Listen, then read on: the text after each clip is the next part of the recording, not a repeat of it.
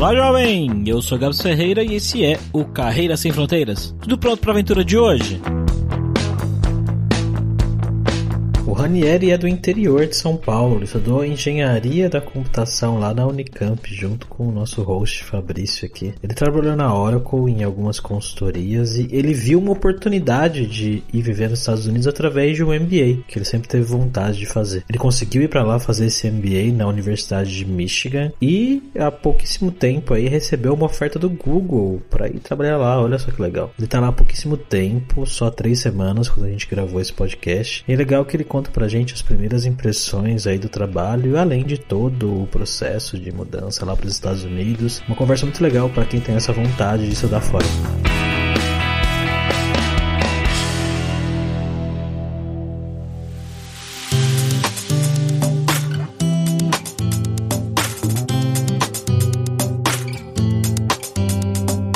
Para essa conversa de hoje, estamos como sempre com ele, o nosso viajante poliglota Fabrício Carraro. Beleza, Fabrício? Tudo ótimo, Gabs, e hoje a gente vai voltar para a terra do tio Sam para falar com um amigo meu da universidade, o Ranieri. Como é que você tá, Ranieri? Opa, Fabrício, Gabriel, tudo bem e vocês? Tranquilo, mano. Vamos lá para esse papo então.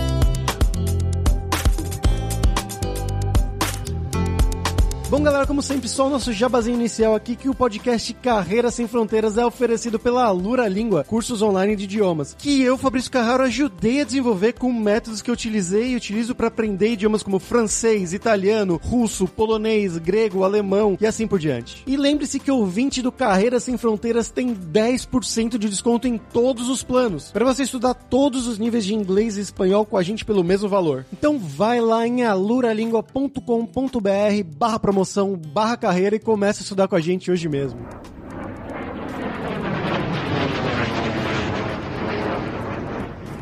Bom, Ranieri, pra gente começar aqui, né, eu quero que você fale um pouquinho mais sobre você, né? Então conta pra gente de onde que você é do Brasil, o que que você estudou da vida, né? Eu sei o que é, mas conta pro nosso público o que que você fez de trabalho no Brasil e como que você foi parar aí nos Estados Unidos, cara. Faz um passo a passo pra gente. Eu sou do interior de São Paulo, sou nascido em Campinas, morava em Sumaré, que é a cidade ali da região. Fiz a faculdade, como você sabe, engenharia de computação no Unicamp. 2006, e eu lembro que naquela época na faculdade eu tava. Eu percebi que eu gostava de, de computação, gostava de tecnologia, mas eu não queria seguir a carreira técnica como desenvolvedor. E acabei conseguindo um trainee na Oracle, em São Paulo. Era um, um trainee na área comercial. Aí desenvolvi, comecei minha carreira lá, desenvolvi várias funções, como representante de vendas, trabalhando com cliente. Fiquei na Oracle por sete anos. Depois fiz uma transição, ainda na área comercial, mas para uma consultoria de TI chamada V8 Consulting. Fiquei três anos por lá e para mim aquela foi uma fase de transição, porque eu gostava bastante da área comercial, acho que eu me desenvolvi muito profissionalmente, mas não era algo que eu queria fazer também o resto da vida. E aí também juntou a vontade que eu sempre tive de vir para os Estados Unidos, principalmente na área de tecnologia, acho que tem muita coisa interessante acontecendo aqui, e aí encontrei a solução de fazer um MBA. Geralmente, assim, uma forma de muita gente fazer transição de carreira, de se atualizar academicamente, de expandir a rede de network, então achei que era uma combinação bem bacana para mim. Então eu vim para os Estados Unidos dois anos atrás, começar o MBA full time na University of Michigan, em Ross School of Business, e terminei o MBA agora no, no abril passado. Último verão aqui nos Estados Unidos eu fiz um estágio no Google, aí peguei uma offer de retorno,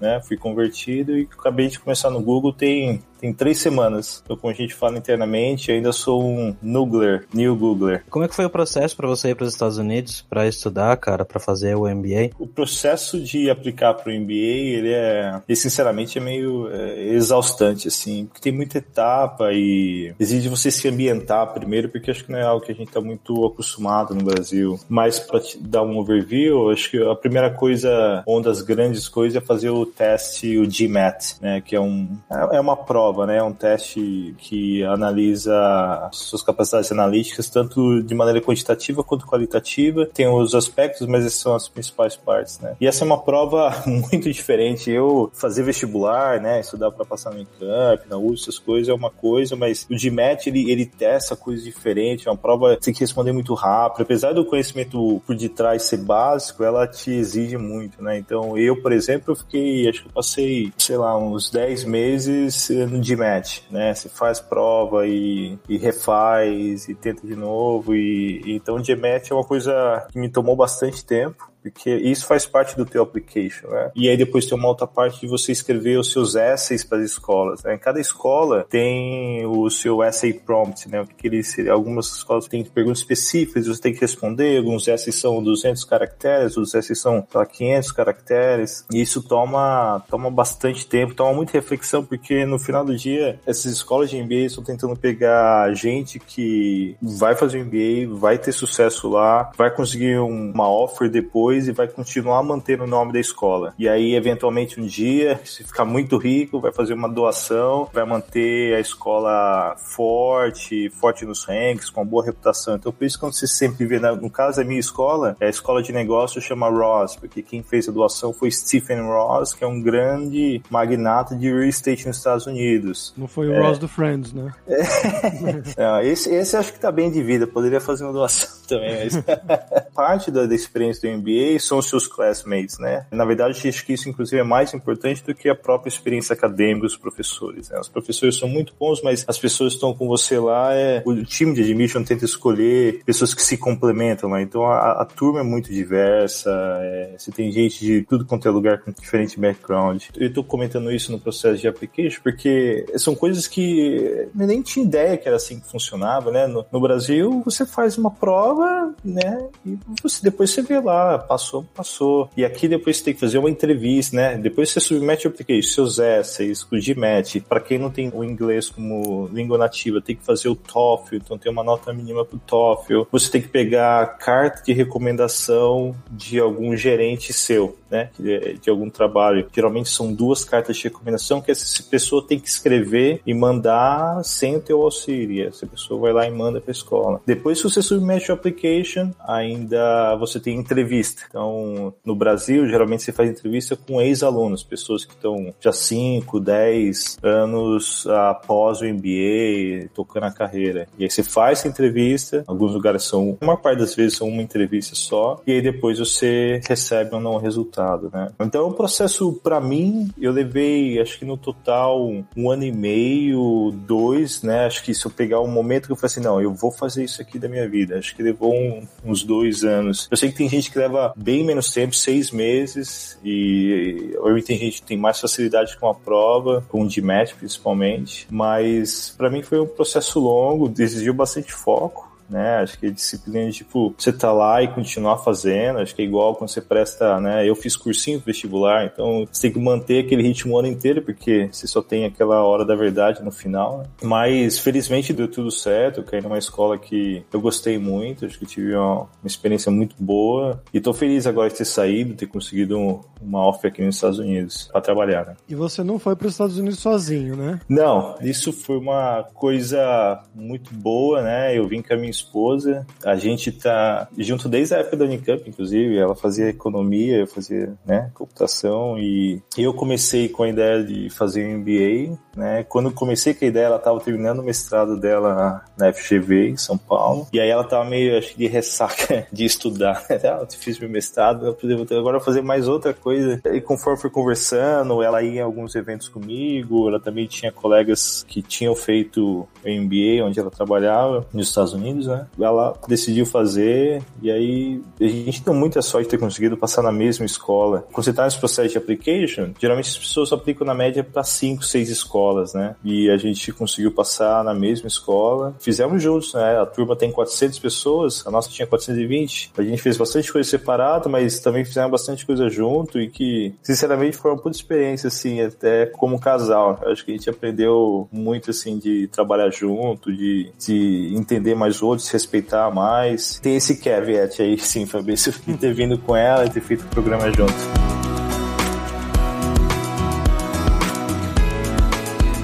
Como é que foi a adaptação chegando aí, né? Um país novo, a língua, né? Imagino que vocês já falassem, se teve que fazer o TOEFL para comprovar, mas mesmo assim é diferente de você falar inglês no Brasil e falar inglês nos Estados Unidos, né? Então como é que foi esse começo, né? De você arrumar casa, de você falar com os americanos, estudar em inglês? Já me lembrou do, do começo, porque eu lembro de ter esse pensamento, eu estar tá na rua e falar assim para mim mesmo, cara, eu achava que eu sabia falar inglês e, e tá na rua rua e tentar falar com as pessoas e, e tipo, se olhar na cara da pessoa, eu falo assim, ela não tá me entendendo. e ela tá, ela tá tentando me evitar porque ela não consegue saber o que eu tô falando. O começo eu acho que ele é meio doído, porque tudo é novo, né? Tudo é difícil. Você quer, você quer sentar no restaurante e pedir alguma coisa, o menu é diferente, parece que é como é organizado, como você pede, no mercado, todo lugar, tudo é um aprendizado. Então, no começo é, é meio exaustivo, assim, né? Mas a gente tentou se mudar com uma certa antecedência antes de começar as aulas, né? Acho que a gente mudou mais ou menos com um mês, um mês e meio para poder se ajustar, é arrumar a casa, porque você vai, você vai com duas malas, né? Você não leva nada, você só leva o que cabe em duas malas cada um. A gente já tinha ido visitar para ver apartamento, então a gente já tinha um lugar para ficar. Então a gente chegou, passou a noite no hotel, depois já foi para apartamento. Uma coisa que tem muito em turmas de MBA é que os alunos que estão se formando, eles começam a vender os móveis da casa deles, né? É porque é um período temporário para todo mundo, é dois anos, então o pessoal sempre fica ali e depois vai para outro lugar. Então a gente já tinha comprado muita coisa usada da comunidade brasileira que estava saindo, então a gente já tinha cama, utensílio de cozinha, algumas outras, sei lá, uma luminária. Então isso já estava lá no basement que a gente foi buscar. E esse foi buscar também já começou a introduzir um pouco da cultura americana, que é tudo self-service, né? Porque serviço é muito caro, né? Você pagar alguém para fazer tua mudança é muito caro. Então, o que, que é? A cultura americana é você ir lá alugar um, um caminhãozinho e você faz tudo. Você carrega, você aluga o trolley, você põe um caminhão. Então a gente foi lá, me explicaram isso pra gente. A gente alugou um U-Haul, que é super barato por dia. Fomos no basement do pessoal, colocamos todos os móveis. Fomos na IKEA, na cidade vizinha, que a IKEA, sei lá, é o equivalente a Tok Stock que a gente tem no Brasil. Tem um preço relativamente bom. Acho que aqui é relativamente mais barato aqui, a Tok Stock acho que não tanto no Brasil. E fomos na IKEA e você compra tudo. Aí você chega na IKEA, você pega os móveis lá no warehouse, é muito engraçado. E a gente, sei lá, em cinco horas comprou tudo que precisava. Sofá, mesa, não sei o quê. E aí volta, sobe, monta tudo. Então, esse período de adaptação foi engraçado. E é um choque, né? Porque você sai de São Paulo, onde a gente morava, você tinha seu apartamento, tudo arrumadinho. Aí você chega em outro lugar vazio. É meio estranho, assim. Mas acho que depois de uma semana de montar móveis, a gente, a gente melhorou. E, e nas aulas, né? Acho que essa parte de falar inglês, acho que foi aí que pegou mais. Porque quando as aulas começam, ele tem um estilo diferente de aula. É bem mais participativo, tem bastante case, então você tem que se preparar para as aulas. E os professores fazem perguntas, eles fazem muito code call. E, e eu lembro que no começo, meu maior medo era alguma pessoa fazer um code call. Para mim, eu primeiro não entender a pergunta dele, e segundo, se eu entender a pergunta, eu não consigo me expressar bem em inglês, né? E eu, geralmente, meu tom de voz é um pouco mais baixo, aí você tá no meio de uma sala com 80 pessoas, aí todo mundo te olhando. Tinha umas crises de ansiedade no começo com relação a isso. Mas o que eu posso dizer é que no MBA a experiência é tão intensa, você tá fazendo coisa a todo tempo, assim. As coisas começam a ir da manhã, você fica fazendo as coisas na escola até, sei lá, sete da noite, volta para casa, você ainda tem coisa para fazer, sábado, domingo, tem outras atividades extracurriculares. Você é meio que forçado assim, a falar, você é forçado a exercitar, tipo, mesmo que você vai cometendo erros ali, não tem como você ficar parado, sabe? Aquela situação onde o teu ambiente vai te empurrando, vai te empurrando, aí depois chega um momento que você se adapta, assim, né? Mas eu lembro no começo de eu ter dor de cabeça no final do dia, né? E, tipo, falando inglês o dia inteiro, uma coisa que ainda me existe, mas naquele momento me exigia tanto esforço mental, chegava no final do dia eu tava exausto, assim. Aí eu olhava assim, o que que eu fiz? Não, não fiz tanta coisa assim. Eu falei inglês o dia inteiro me deixou assim, acabado. É uma adaptação, com certeza. E aí, bom, conta agora da, da transição que você fez, né? Depois de estudar, você falou que você conseguiu essa vaga no Google, né? Você começou a mandar ou te chamaram? E como é que foi o processo de entrevista? Essa é outra vantagem do MBA, pelo menos na escola que eu tava, mas eu também sei de várias outras escolas, eles são muito focados na tua carreira. A gente tá falando de um mestrado e tal, mas um grande foco ali é te ajudar a se posicionar no mercado de trabalho, seja fora dos Estados Unidos, mas principalmente nos Estados Unidos, porque onde, obviamente, proximidade, onde eles têm mais conexão. Então, muitas empresas vão nas escolas recrutar Google, inclusive, mas outras, né? Microsoft, Amazon, as empresas de consultoria. Então ali é um pool de recrutamento. Para as grandes empresas, elas vão lá porque elas têm os recursos. Outras médias empresas fazem às vezes virtualmente ou faz só em algumas escolas específicas. E além disso, você tem um todo um corpo de pessoas focadas, né, em te ajudar no recrutamento. Coaches, né, career coaches que vieram da indústria ou eram recrutadores na indústria e career coaches específicos para indústria. Né? Então tem um career coach para a área de tecnologia, um career coach para a área de marketing. E essas pessoas te ajudam muito e tem muitos recursos assim como que é a entrevista, como que é a entrevista dessa empresa, perguntas que tiverem entrevistas passadas que as pessoas, né, colocaram lá no pool a galera ver. Sem contar que a comunidade do MBA, pelo menos em nós, é muito colaborativa. Então, as pessoas que estavam no segundo ano, elas ajudam muito quem está no primeiro ano. Isso é muito parte da cultura. Então, por exemplo, quando eu fui fazer minha entrevista do Google, mandei o application e tal, aí fui chamado, eu fui atrás, ah, quem fez entrevista no Google ano passado? Então eu entrei lá, achei, e aí fui falar com essas pessoas, ah, minha entrevista foi assim, foi assada. Então, você consegue, tem toda essa experiência de pessoas mais formalmente, né, de estavam no mercado que recrutavam, ou as pessoas que acabaram de fazer o processo conseguem te contar mais. Isso ajuda muito, né? Mas eu digo que mesmo com tudo isso é um processo bem, bem estressante porque as entrevistas são um pouco diferentes, né?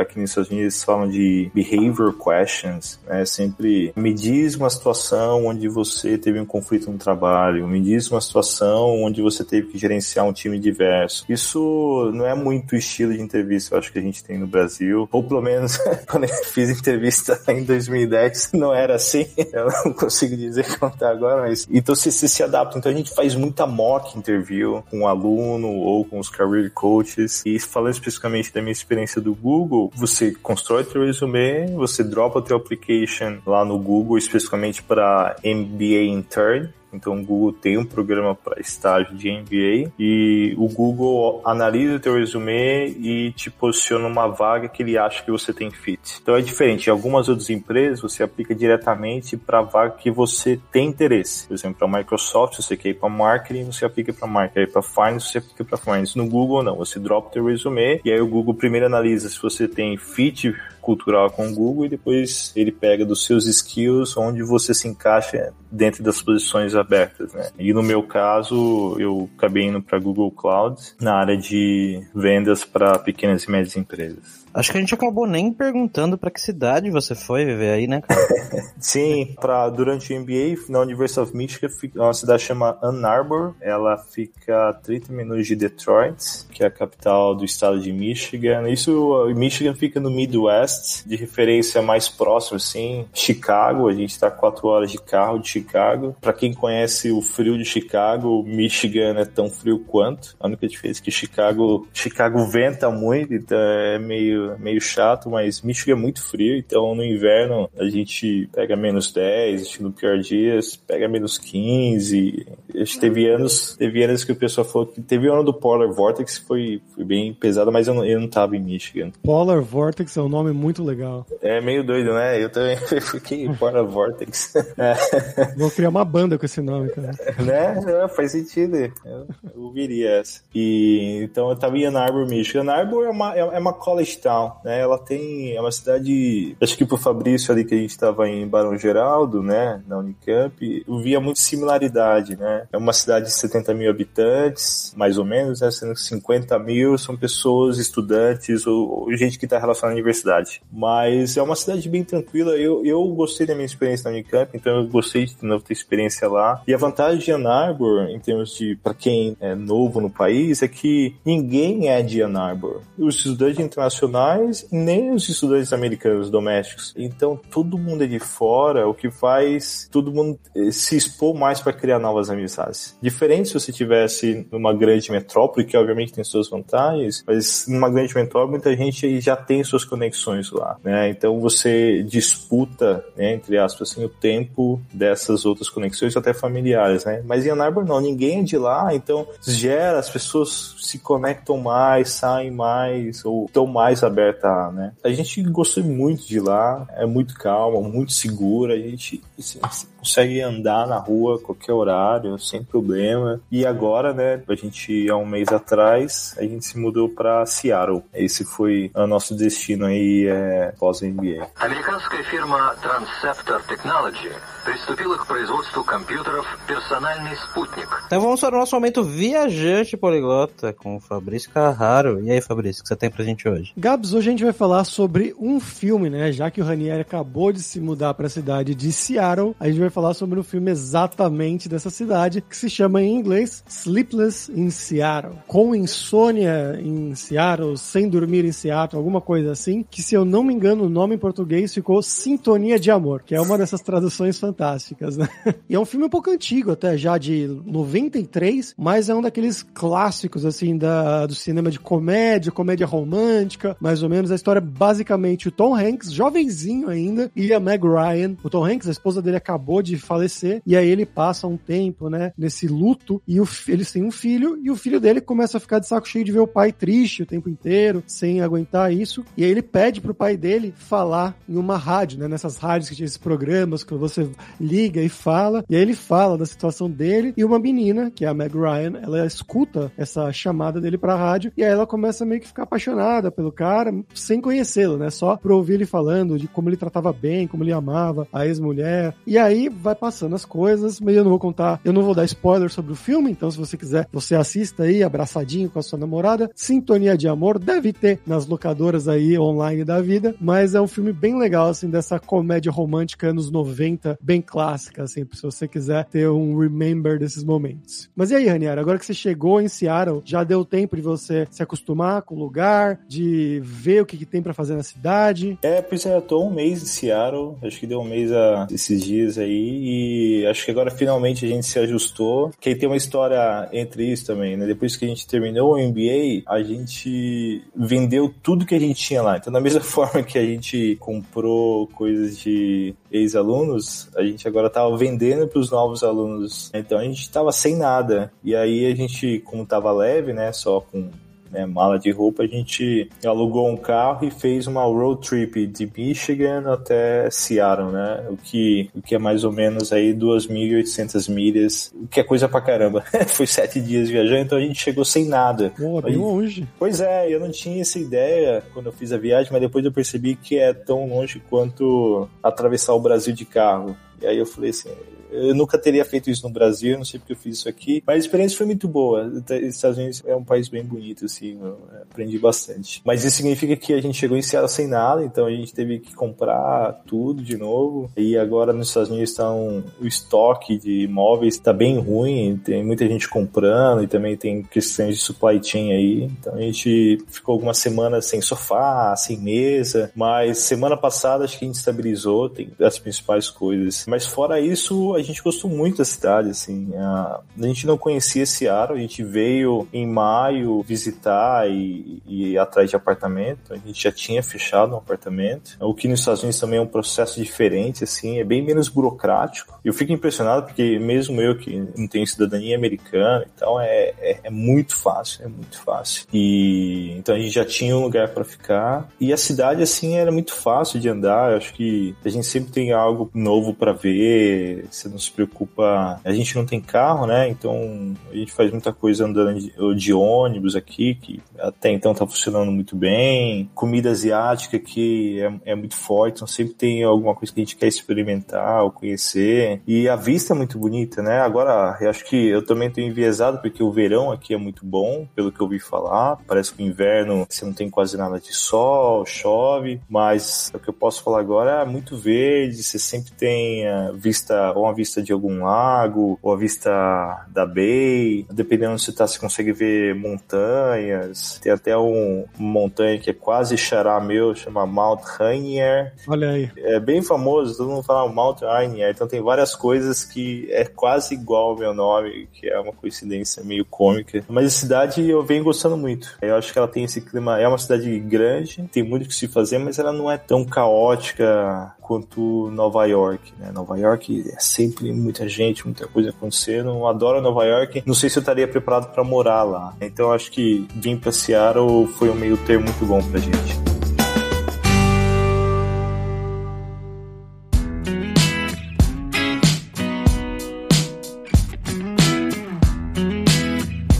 Seu começo aí de trabalho no Google, como é que tem sido? Como é que é ser um Nugler, que você falou? Exato, é. O Google tem essas coisas de nome para tudo, os nomes engraçados. Ano passado, né, no, no verão, eu tinha feito estágio no mesmo time, então esse processo de onboard, de adaptação, de pegar contexto da área, do negócio, eu tive ano passado, que foi 100% online também, né, que a gente estava em lockdown, ainda tá online, então agora eu voltei, eu tô na minha terceira semana, eu tô me atualizando com as coisas que mudaram de lá para cá, entendendo minha, minha função, que é diferente do, um pouco do que eu fiz no estágio ano passado. O começo tem muita coisa, né? Eu acho que o online ele traz um pouco de desafios, porque no começo você, você não tem um, um amigo, assim, né? Uma conexão que você consegue pedir ajuda fácil, né? Então tudo é, você vai no chat, você marca um horário para fazer uma, uma video call. Então você tem que ir atrás das pessoas mesmo sem saber direito, né? Eu preferia muitas vezes estar sentado lá de alguém, bater, né, no ombro e falar, me ajuda com isso e tal. Então você tem que se forçar um pouco em algumas coisas. E uma coisa que foi comigo ano passado, tá sendo de novo, é, é muita informação. Internamente você tem muito documento, tanto informação de treinamento formal, né, que você tem que fazer, mas informação de você entender o que está acontecendo na área, os projetos, o que cada pessoa faz. O Google tem uma característica de trabalhar muito, você trabalha com muitos times diferentes, né, então você está todo o tempo falando com o time de marketing, com o time de vendas, de produto, de estratégia, operação. Nada você faz sozinho no teu time. Ou pelo menos na área que eu tô não é assim, mas eu tenho a impressão que é assim em geral. E você tem que ir atrás, você tem que falar com as pessoas, saber o que está acontecendo. Não tem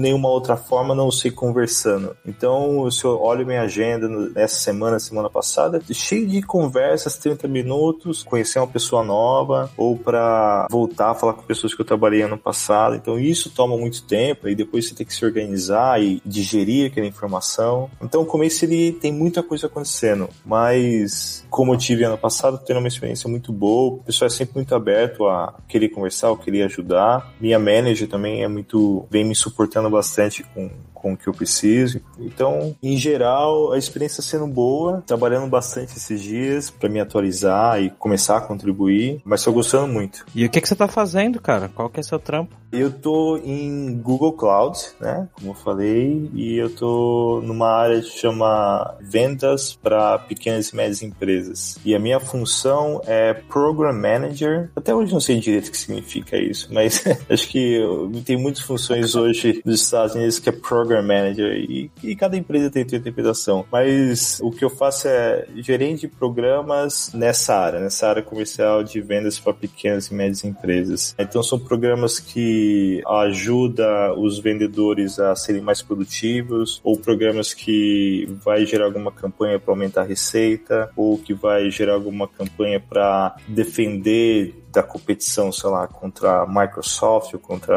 a AWS. Então, o que eu gosto da função é que ela tem um mix de, de estratégia, então a gente faz muita pesquisa de mercado, entender o que está acontecendo em campo, ou fazer análise de dados para entender como que está a nossa performance em algum setor específico, né? Tem um outro fator que é uma posição global, esse é um time global, então eu consigo ter visão do que está a nossa força de vendas, sei lá, no Japão, como está a nossa foi de vendas na Europa, na América Latina, e cada região tem sua especificidade, né? Então, eu acho que eu tô tentando explicar da melhor forma que eu consigo, porque na realidade ainda tô aprendendo o que eu vou fazer, mas em geral é isso, gerente de programas na área comercial. E como que é o seu time, cara? Você trabalha com pessoas do mundo inteiro? Como é que é? Tem bastante americano? O meu time direto é a maior parte americano, mas localizado em diferentes cidades, né? Você tem gente na Bay Area, gente em São Francisco, em Austin, em Nova York. Eu, coincidentemente, tenho um outro brasileiro no meu time que está em Dublin, e tem gente também,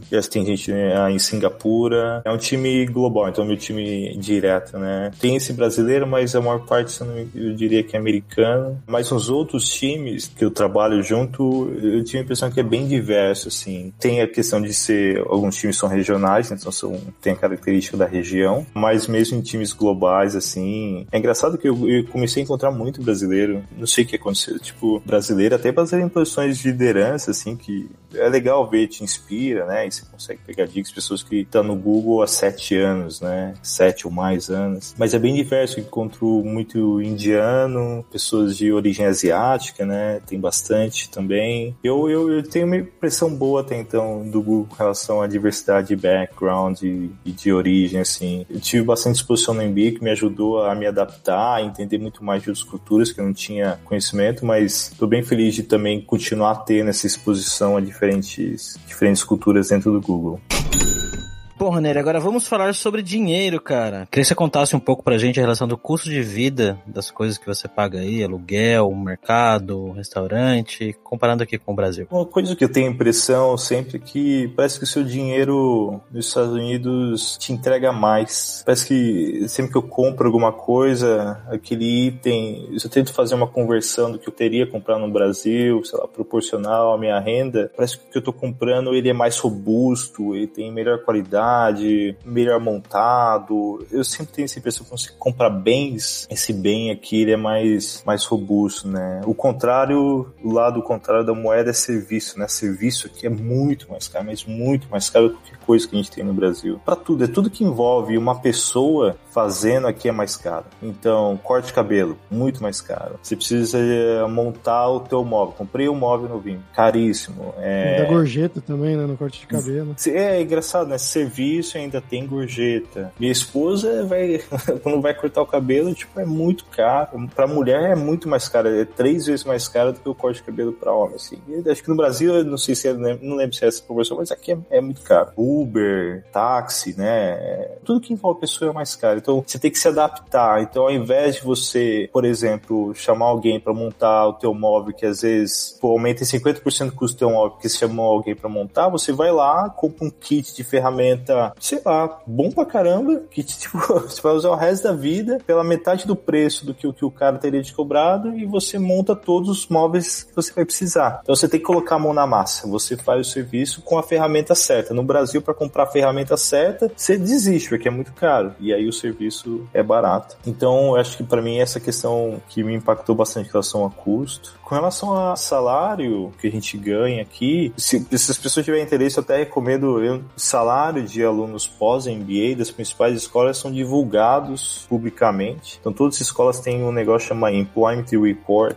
Então, é quem tiver curiosidade, ver para diferentes carreiras, diferentes regiões, consegue ver lá o salário médio e é bem consistente, assim. É, tem uma variação em algumas áreas, mas isso aí dá uma ideia e dá para viver uma vida boa aqui, assim. O aluguel, eu acho que é o componente mais pesado. Era lá em Ann Arbor, que continua sendo o componente mais pesado. Eu acho que é uma questão de você é, se organizar. Eu sempre fui muito organizado com as minhas finanças, então eu tento me manter num budget assim, saudável, onde eu posso aproveitar um pouco o que tem aqui, mas também não ficar sempre no vermelho, né? Em geral é isso. Uma coisa que eu gostaria mais de experimentar nos Estados Unidos é com relação a empréstimos, né? Aqui empréstimos é bem mais é, barato comprar no Brasil, então o pessoal compra carro, né? Já abre uma hipoteca logo cedo. Obviamente eu não consigo fazer algumas coisas dessas porque ainda não tenho um green card, ainda tô com visto, agora tô com visto de trabalho, mas isso também eu vejo algo que move muito aqui as pessoas, né? Que é, o dinheiro é barato aqui, então as pessoas compram carro, compram casa. Apesar que ainda tem uma questão de cidades como Seattle, né, São Francisco é muito caro, né? Então tem uma discussão muito grande em cima disso, mas até então acho que a gente tá conseguindo viver bem, assim, acho que essa questão do salário pós-MBA te ajuda muito. Apesar que eu também tenho uma dívida que eu contraí para poder pagar o MBA. Isso tira uma boa parte da, da minha renda, mas tudo é meio que planejado para os números caberem, assim. Não é à toa que os números fecham, né? Como eu falei lá atrás, é um ciclo de escola, empresas, tudo tá se conectado para que fique um ciclo virtuoso aí das pessoas virem, conseguir emprego, terem sucesso e continuar falando bem da escola para novos alunos entrarem, né? Bom, Ranieri, pra gente terminar aqui, agora é a hora do perrengue, que é quando a gente pede pros nossos convidados contarem histórias engraçadas, gafes, micos, coisas que tenham acontecido nesse tempo seu aí nos Estados Unidos. Não é uma história necessariamente, mas eu sempre tive muita. Sempre tive pequenas histórias com o meu nome. Ranieri não é um nome. Não é nem um nome muito comum no Brasil. Eu acho que eu devo ter conhecido mais um ou dois. E aqui nos Estados Unidos, pior ainda. E aqui é, é muito difícil para eles pronunciarem meu nome. Então, é sempre Ranieri. Tem gente que nem tenta. E tem pessoas educadas. Ah, como é que eu posso pronunciar teu nome? Eu sempre me teve, assim, bons icebreakers, né? De, da conversa, poder conversar um pouco, falar do meu nome. Aí tem gente ah, seu nome é italiano, você é italiano? Não, não sou italiano, só meus pais quiseram colocar um nome meio, meio fresco aí. E isso aí sempre me teve algumas boas conversas, algumas brincadeiras com o pessoal. Tanto que, para algumas coisas, eu até desisti de usar meu nome. Por exemplo, num café, no Starbucks, qual é o nome? Eu comecei a usar Daniel. Eu falo Daniel. E aí, sempre tô, às vezes, com um amigo, aí chamam Daniel e eu vou pegar o café. Aí o cara, o meu amigo olha pra mim, mas o que que é isso? Você tá pegando de outra pessoa? Não. Eu, aí eu vou lá, explico e tal. No Brasil, todo mundo, não todo mundo, mas amigos mais próximos me chamavam de Honey, né? Minha família me chama de Honey, só metade do meu nome. Isso era muito comum. Aqui, né? Eu até tentei usar o Honey, mas soa como Honey, I'm home, querida, né? Querido, querida. Gera uma outra situação mais engraçada ainda, né? Porque fica as pessoas me chamando de Honey na rua, me gritando Honey. fica, acho que, acho que acaba piorando a situação. Então não, também não colou muito isso. E é engraçado que a minha esposa me chama de Honey a todo tempo. E às vezes a gente tá no mercado em algum lugar, ela fala Honey, aí tem algum outro marido que olha assim e acha que é alguém chamando. Mas eu tô tentando. Alguns amigos que, que gostaram da piada me chamam de Honey agora, mas no trabalho eu acho que eu não vou tentar colocar, vou ter, manter mais o profissional. Nossa, já mete até a escrita em inglês, não deixa a escrita em português, coloca a original mesmo. É, o Honey. Exato. É, não tem, tem gente, tem um pessoal que chama strawberry, né, tipo morango, por que não mel? Exato.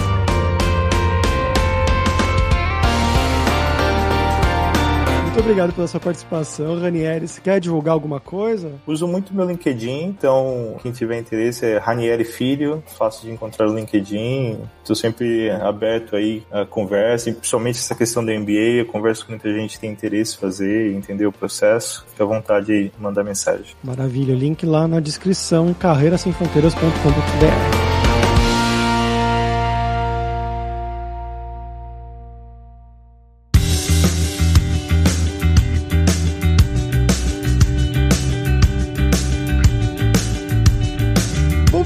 por hoje é isso. Thank you very much pela sua audiência. E se você gosta do Carreira Sem Fronteiras, recomende para cinco amigos, dá cinco estrelas no iTunes para nossa comunidade crescer sempre cada vez mais. E não deixe de conhecer a Lura Língua para você reforçar o seu inglês e o seu espanhol e dar aquela força, tanto no seu currículo quanto na sua vida profissional, que foi algo que foi muito destacado pelo Ranieri durante esse episódio, do quanto ele precisou até fazer o teste de inglês para ir fazer o mestrado fora do país e aquele começo da adaptação que você acha que você não fala tão bem, mas também para seguir as aulas do mestrado e depois começar a trabalhar na Google, o inglês foi essencial para ele. E só lembrando que o ouvinte do Carreira Sem Fronteiras tem 10% de desconto em todos os planos. Então vai lá em aluralingua.com.br barra promoção barra carreira e começa a estudar com a gente hoje mesmo. Além também, é claro, da alura.com.br que tem mais de 1.200 cursos de tecnologia, tanto nas áreas de programação, marketing, design, business, soft skills, cursos de como você criar o seu currículo em inglês ou em espanhol para mandar para o exterior. Então, com certeza vai ter o curso para você. Então, pessoal, até a próxima quarta-feira com uma nova aventura em um novo país. Tchau, tchau.